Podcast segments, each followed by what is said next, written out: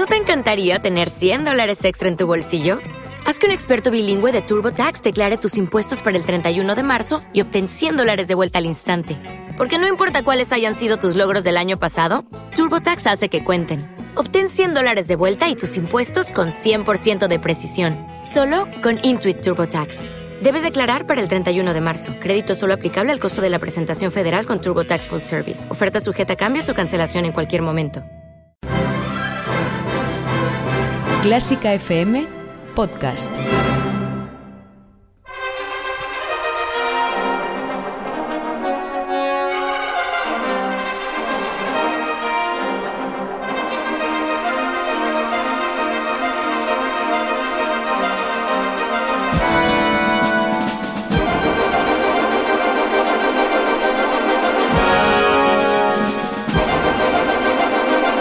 La actualidad de la mejor música en el ático de Clásica FM con Mario Mora y Ana Laura Iglesias.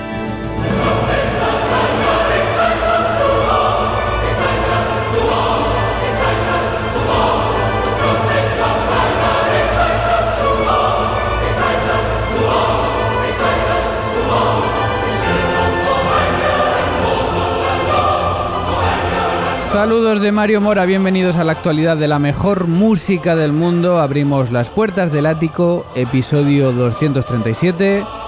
Gracias un día más por estar ahí y sobre todo gracias a todos los que hacéis posible este programa con esos 5 euros mensuales dentro de nuestro programa de mecenas. Recuerda que puedes hacerte mecenas sin compromiso de permanencia en clásicafmradio.es barra hazte mecenas.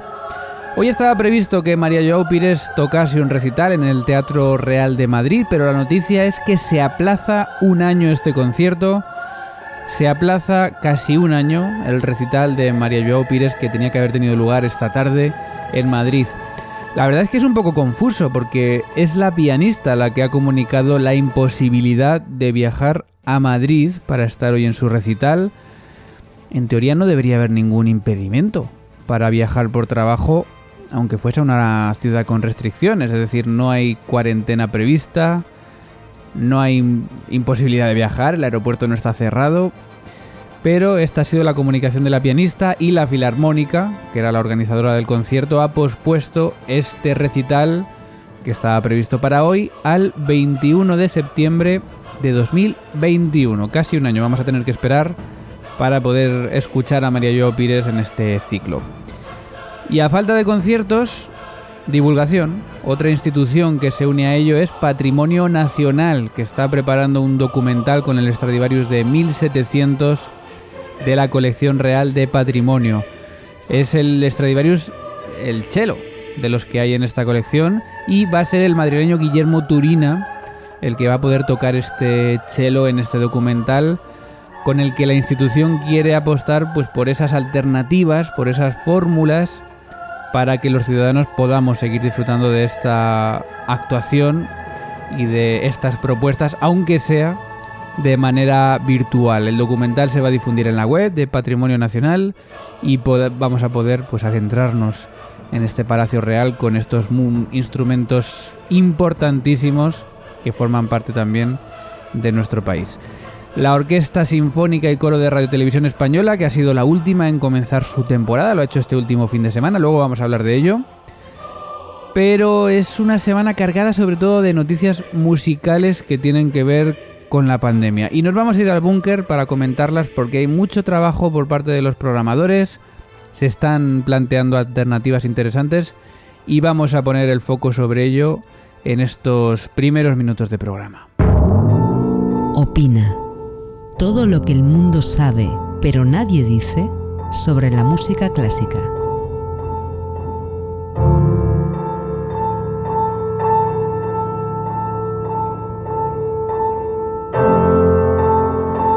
Ya sabes que puedes opinar todo lo que comentemos, estas otras noticias, en nuestras redes sociales o en nuestro WhatsApp 722-254-197 y en el búnker nos está esperando ya Ana Laura Iglesias. Vamos a conectar con ese lugar para seguir hablando de actualidad, para comentar más noticias. Hoy hay muchas cosas que comentar que tienen que ver con música y pandemia. Así que allí nos vamos. El Ático, con Mario Mora y Ana Laura Iglesias. María Calas la Divina vuelve a escena radiante con su inolvidable voz.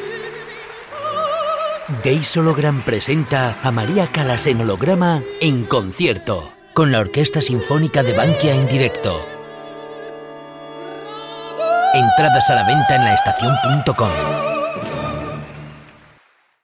722 254 197. Clásica FM Radio. Opina sobre lo que escuchas.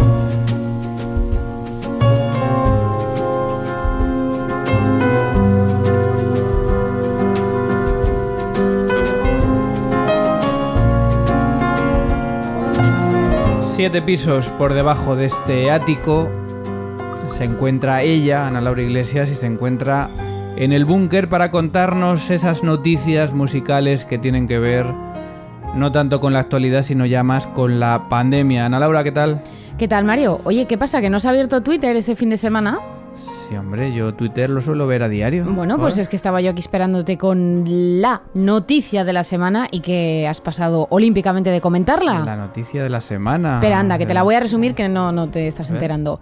Antena 3 Noticias dice lo siguiente. James Rhodes interpreta Bueno. al piano el himno de la alegría antes de la presentación del plan de recuperación del gobierno. Es- ¿Qué quieres que diga? No lo sé, pero como noticia, eh, bueno, en el magazine de Clásica FM, ¿qué menos? Precisamente, precisa. Mira, eh, lo he pe- cuando uno hace un artículo de opinión dice, ¿cómo no voy a comentar esto? Ahí es donde me lo esperaba yo. ¿Cómo no voy a comentar esto? Pero ¿sabes lo que pasa? He pensado y he dicho, hemos hecho ya dos artículos de opinión sobre James Rhodes en los últimos años, que seguramente han sido los artículos con más visitas, porque por lo que sea, hablar sobre James Rhodes vende. Genera un torbellino de emociones siempre. A favor y en contra, y, ¿eh? y he, y he dicho, ¿y qué, ¿y qué más vamos a decir? Ya, la verdad es que la gente se ha quedado a gusto ¿Y esta qué vez, más ¿eh? vamos a decir? Eh, creo que además tengo la sensación de que el, que el que está fuera del mundo de la música tampoco entiende que tengamos esta adversión. Que tampoco es adversión. Pero que critiquemos algo así. Entonces, yo creo que está todo dicho. Yo incluso he reflexionado sobre el tema. Creo que no es ni su culpa ya. Todo lo que está pasando. Pero, pero ¿viste el vídeo? Por lo menos. Sí, sí que lo he visto. Interpretación Eso, sí se, eso sí se podría comentar. Sí, bueno. eso sí se podría comentar. Pues yo qué sé, una versión más, ¿no? Cada uno Sí, lo más. tira por donde quiere. Si Beethoven se levantase de su tumba. Ay, En fin, oye, em, el búnker era cuando nació el lugar donde estábamos mientras durase el estado de alarma. ¿Y ahora qué? bueno, pues estamos ahora- en estado de alarma. Aquí, justo en el búnker. Calla, calla, que yo estoy deseando salir. Sí, pero justo aquí, donde está el búnker, se está en estado de alarma. Y digo, ¿y ahora qué hacemos? Pues ahora mando yo. Venga, pues tira. Vamos a hacer- vamos a, vamos a hablar de, vamos a hablar de actualidad y cuéntanos noticias. Vamos a hacer un cóctel, ¿no? De noticias así de, primero de, de soluciones que están dando algunas instituciones a qué hacer. Pues yo tengo una orquesta, tengo un teatro, pero no me cabe todo el mundo ni en el escenario ni en las butacas. ¿Qué hago? ¿Qué ha hecho la ORCIL? Pues mira, te lo cuento. La OSCI, la Orquesta de Castilla y León, ha dividido la orquesta en siete agrupaciones y que van a estar de gira por Castilla y León. Esto va a suceder entre el próximo 16 de octubre y el 18 de diciembre. Siete agrupaciones de esta Orquesta Sinfónica de Castilla y León van a acercar la música de grandes compositores a un total de 15 localidades de la comunidad de Castilla y León. Y bueno, todo esto es debido a esa imposibilidad de trasladar al Centro Cultural Miguel Delibes, que es la sede de esta orquesta, a los cerca de 1.300 espectadores que tenían su abono de esta temporada ya adquirido y que procedían además de al menos 20 lugares distintos. Pues es muy buena idea, es decir, dividimos la orquesta como, como 60, 70, 80 músicos es demasiado en estos momentos. Oye, ¿y por qué no hacemos siete grupos? Siete a mí me parece una de las mejores soluciones que he visto hasta el momento. A mí me, me gusta mucho esta idea. Van a además ir por todas las localidades para que no tenga. Porque dicen que son que los abonados son de 20 sitios distintos. Para que no tenga que moverse la gente a, a Valladolid, ¿no? Está Sí, eso es. Eh, va a ir, van a ir las agrupaciones a estas localidades y me parece una solución genial para estos tiempos, para disminuir músicos y para aumentar también la presencia de ellos en, distintas localidades. Eh, ¿Qué ha hecho, por ejemplo, el Festival Internacional de Arte Sacro de Madrid? Pues más opciones. El Festival Internacional de Arte Sacro de la Comunidad de Madrid va a reubicar en, 20 en 2021 gran parte de la actividad que tuvo que perder en 2020. Fue uno de los primeros festivales que vio cancelada su celebración en abril de 2020 y Pepe Monpeán, director de este festival, ha decidido retomar parte de la actividad que fuera posible con los grupos que quedaban aún por subirse al escenario y trasladarla, como digo, a abril de 2021. Pues tampoco está mal, es decir, como hubo gente que se quedó sin tocar en un festival programado, pues voy a contar con ellos para el siguiente año. Y yo he visto también que ahora, precisamente en este mes de octubre, están tocando algunos de los grupos que tampoco pudieron tocar en, Semana Santa pasada y, bueno, que los, los han trasladado a una especie de edición express también de otoño. Ojalá todos fuesen así. Yo sigo esperando que me llamen todavía de algún festival que no. Ya, desde luego encontrar este compromiso es complicado. Pues enhorabuena al FIAS, enhorabuena a Pepe Monpeán, porque son desde luego iniciativas que los músicos agradecemos, que no se pierdan los conciertos, que se puedan hacer cuando, cuando se puedan hacer. Más iniciativas, en este caso en el extranjero han buscado una solución que yo no sé si esto se hiciese en el Auditorio Nacional, ¿qué pasaría? ¿Qué han hecho? Esto levantaría todo tipo de ampollas. El Concertgebouw de Ámsterdam sustituye filas vacías por mesas para el público. Este teatro holandés ha modificado la distribución de sus butacas, incluyendo mesas para los asistentes, para que puedan tener su bebida mientras ven el concierto. Ya me estoy imaginando ese campo que es Twitter con la alarma de la gente si en el Auditorio Nacional hubiese mesas. Yo he visto las fotos, ¿eh? Y es como que, pues, la típica mesita auxiliar para dejar un vaso. Pero entiendo que esto tiene más que ver con que van a incluir otro tipo de repertorios más que con el hecho de la seguridad. Porque de hecho, mientras uno consume, se quita la mascarilla. No, pero tiene que ver con que, con que como hay que dejar espacio de alguna manera, pues ponen una mesa. Y yo entiendo que así van a ganar dinero por consumiciones. Ah, amigo. Claro, ahí hay un es, extra. Que, es que aquí nos cuesta un poco ver la parte, la parte económica. Pero bueno, quiero decir, a mí no me parece mal, pero creo que me llama la atención y creo que en España eh, no, sería, no sería tan factible ver que en un concierto de música clásica se pusiesen mesas para que la gente se estuviese tomando una mm. caña o un, un gin tonic. Bueno, no sé, no lo veo muy necesario, pero bienvenido sea, ¿por qué no? Bueno, eh, una que dice que no, que no le vamos a ver con mascarilla. Pues la grandísima Ana Netrebko dice que no va a publicar ninguna foto con mascarilla. Bueno, en fin. Eh, bueno, esto es una publicación que ha realizado en su Instagram donde anuncia su vuelta a los escenarios después de pasar la COVID, pero dice que no, que no va a a publicar ninguna foto con mascarilla. Se ve que no se ve favorecida, hombre. Los demás se ve que nos gusta mucho. Los divos son los divos, Ana. Esto hay que, hay que respetarlo. Pero bueno, estamos muy felices de que Ana Netrebko ha vuelto, ha estado con COVID y, y en cantantes, ya lo comentábamos en su momento. Es peligroso porque ya estamos cansados de escuchar que afecta a las cuerdas vocales, que, que tiene pues efectos que no son deseables y para un cantante es que, vamos, se puede cargar la carrera. Así que nos alegramos de que Ana Netrebko esté con fuerzas nos gustaría verla con mascarilla, ¿por qué no? ¿Por qué no? ver una foto con mascarilla para concienciar a la gente de que no pasa nada por ponérsela. Precisamente por eso, que estamos aquí todos luchando por lo de que la cultura es segura, como para que nos cuenten estas cosas. En fin, y la última noticia es bastante más eh, dramática, bastante más dramática, eh, porque esto va de trabajo y va de músicos, y es que se ha viralizado eh, que el ministro de Economía de Gran Bretaña sugería que los músicos cambiasen de trabajo. Esto se viralizó, vamos a explicarlo porque no fue tal cual.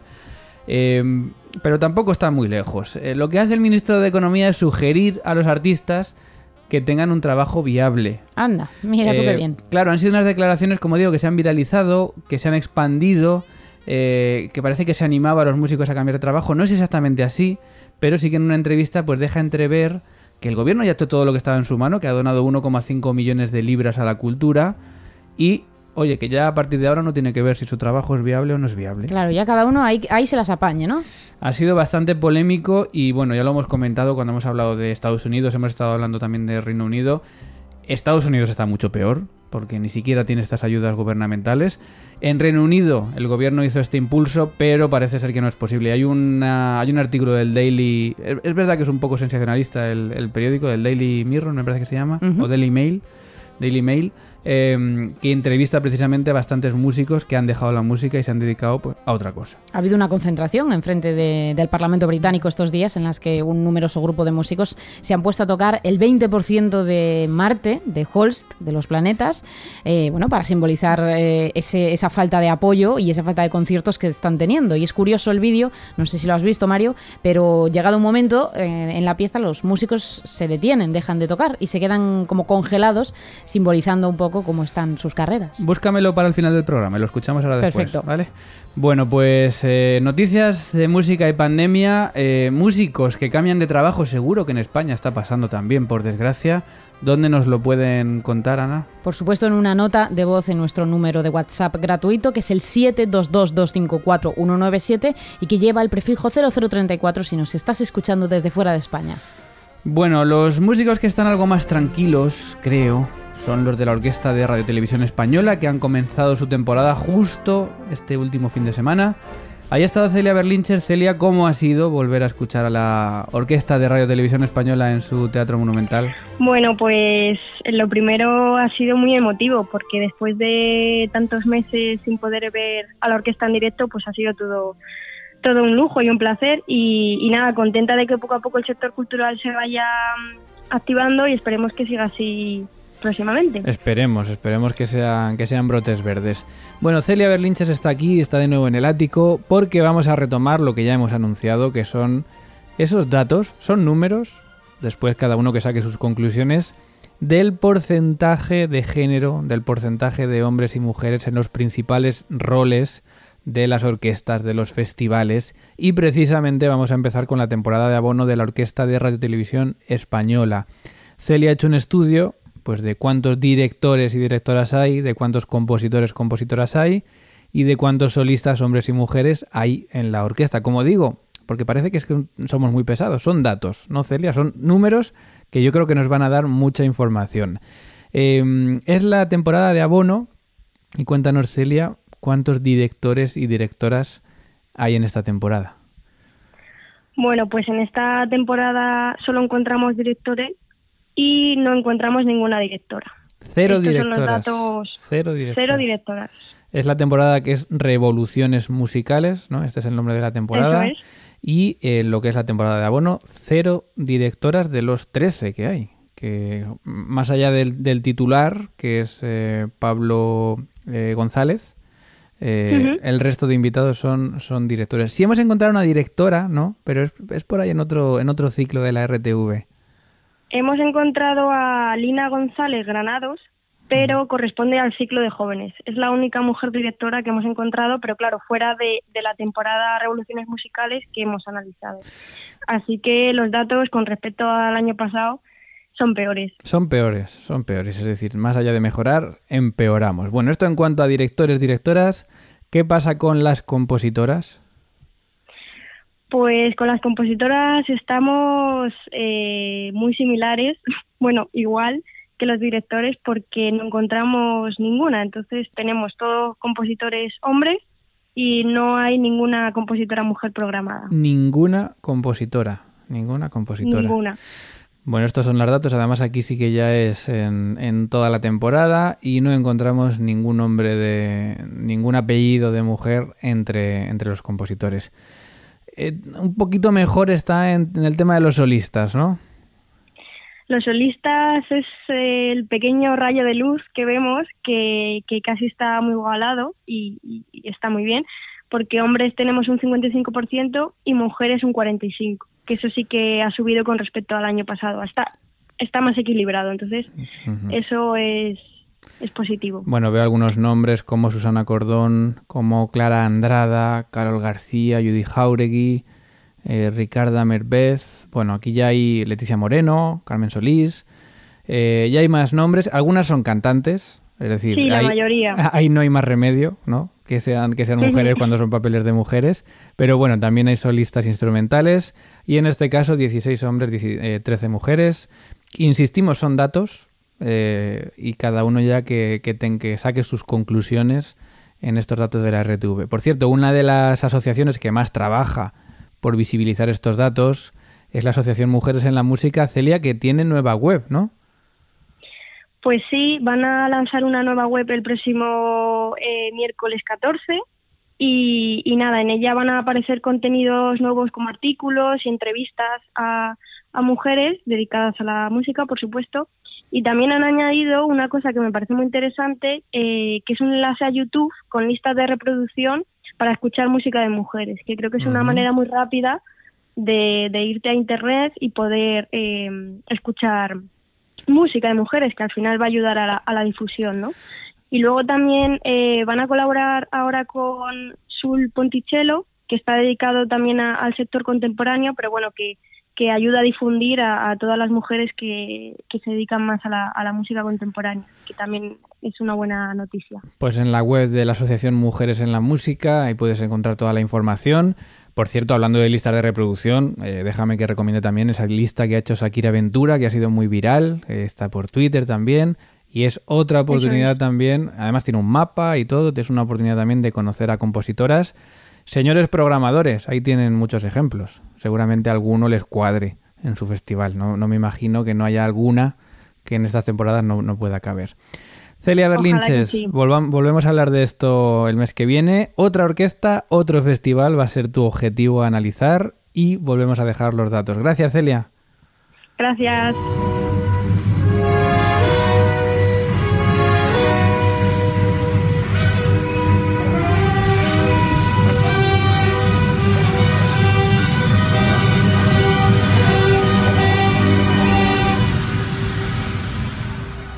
Ahí se queda. Ahí se queda ese 20% de los planetas de Marte, de los planetas de Gustav Holst, que interpretan estos músicos freelance británicos en protesta delante del Parlamento británico. Y esto es lo que se escucha. Están todos con su instrumento colocado, Como congelados, eso es, sin moverse. sin tocar. Bueno, pues esta fue la, la protesta de los músicos ingleses que nos prometía Ana Laura Iglesias.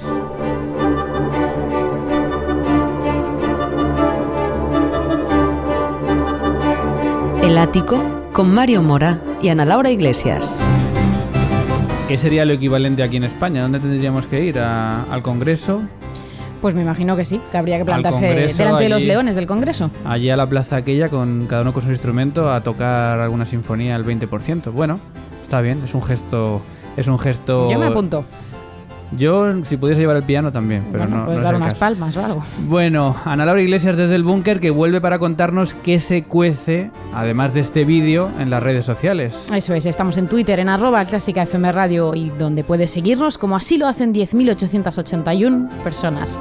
David Sánchez García arroba Dasa Gama Bu nos dice sobre mucho más que Mozart, viajes, siempre nos queda la imaginación y alguna ayuda como la de Clásica FM Radio y Ana Lau Igle para viajar. Y falta que nos hace, ¿eh? Falta que nos hace ahora. Pues sí, más que nunca. También Sofía Martínez Villar, arroba Sofía Marvi, nos decía que, bueno, hemos hablado de ella en el ático de la semana pasada, porque es quien da vida a ese proyecto de la Orquesta Nacional Bienvenida 2.0 y nos tuiteaba, gracias por haceros eco, un placer escuchar el ático y seguro que el ministro de Cultura también está encantado de que le tengáis presente. Oye, le hemos invitado, yo no sé si lo he dicho alguna vez, le hemos invitado a alguna entrevista, pero vamos. Pues el ojalá lo tenga presente. Silencio administrativo reina por su presencia.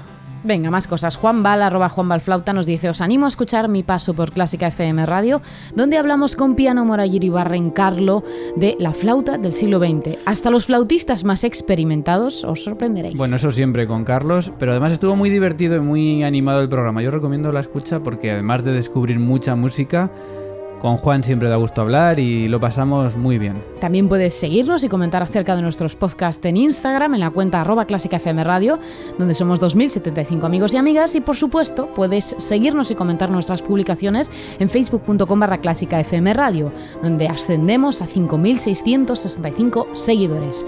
Si quieres, también puedes ponerte en contacto con nosotros directamente escribiéndonos a contacto arroba clásicafmradio.com o con una nota de voz gratuita al 0034 722 254 197. Precisamente en contacto arroba clásicafmradio.com recibimos muchos emails y nos encanta especialmente recibir aquellos que llegan desde tan lejos. Hoy me quedo con uno que ha llegado este fin de semana de María José Dufo.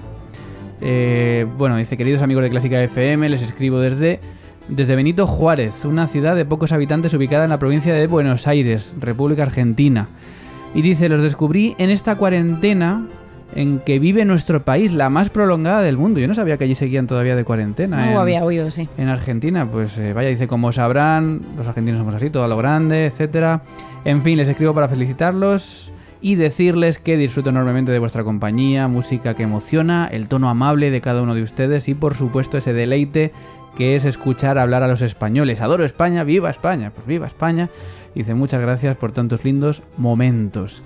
Jo, qué, qué ilusión, ¿eh? María, María José Dufo, desde Argentina, que nos escribe este mensaje. Gracias, María José. Qué bonito. Y gracias a todos por participar, por difundir nuestros contenidos también en iVoox, donde podéis ayudarnos enormemente si mandáis, mandáis no, si comentáis o le dais a me gusta a nuestros audios, como lo ha hecho, pues como siempre, mucha gente. Por ejemplo, cojo aire, María Luisa, Carlos Pardo Pérez, Frano, Alejandro Quince, José Rodríguez Alaminos, Virginia Ulanga, María Mercedes Ramírez, Dago Tenorio, Chapete, Paco Granado, Rodrigo Varas, Dogba, Sonsoles Moreno Mayoral y todos los anónimos. Es un pequeño gesto para vosotros, pero importantísimo para nosotros porque así nos ayudáis a tener más visibilidad, ya que cada vez más gente conozca Clásica FM.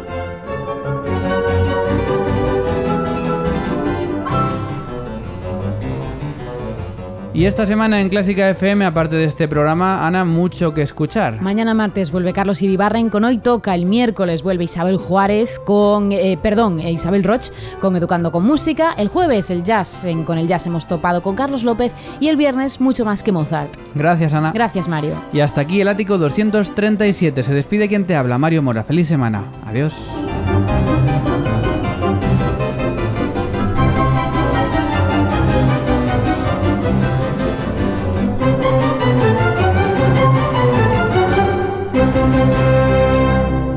Y si has llegado hasta aquí, es posible que te gusten todos nuestros podcasts. Ayúdanos con 5 euros mensuales y haz que Clásica FM siga siendo posible. Más información en clásicafmradio.es.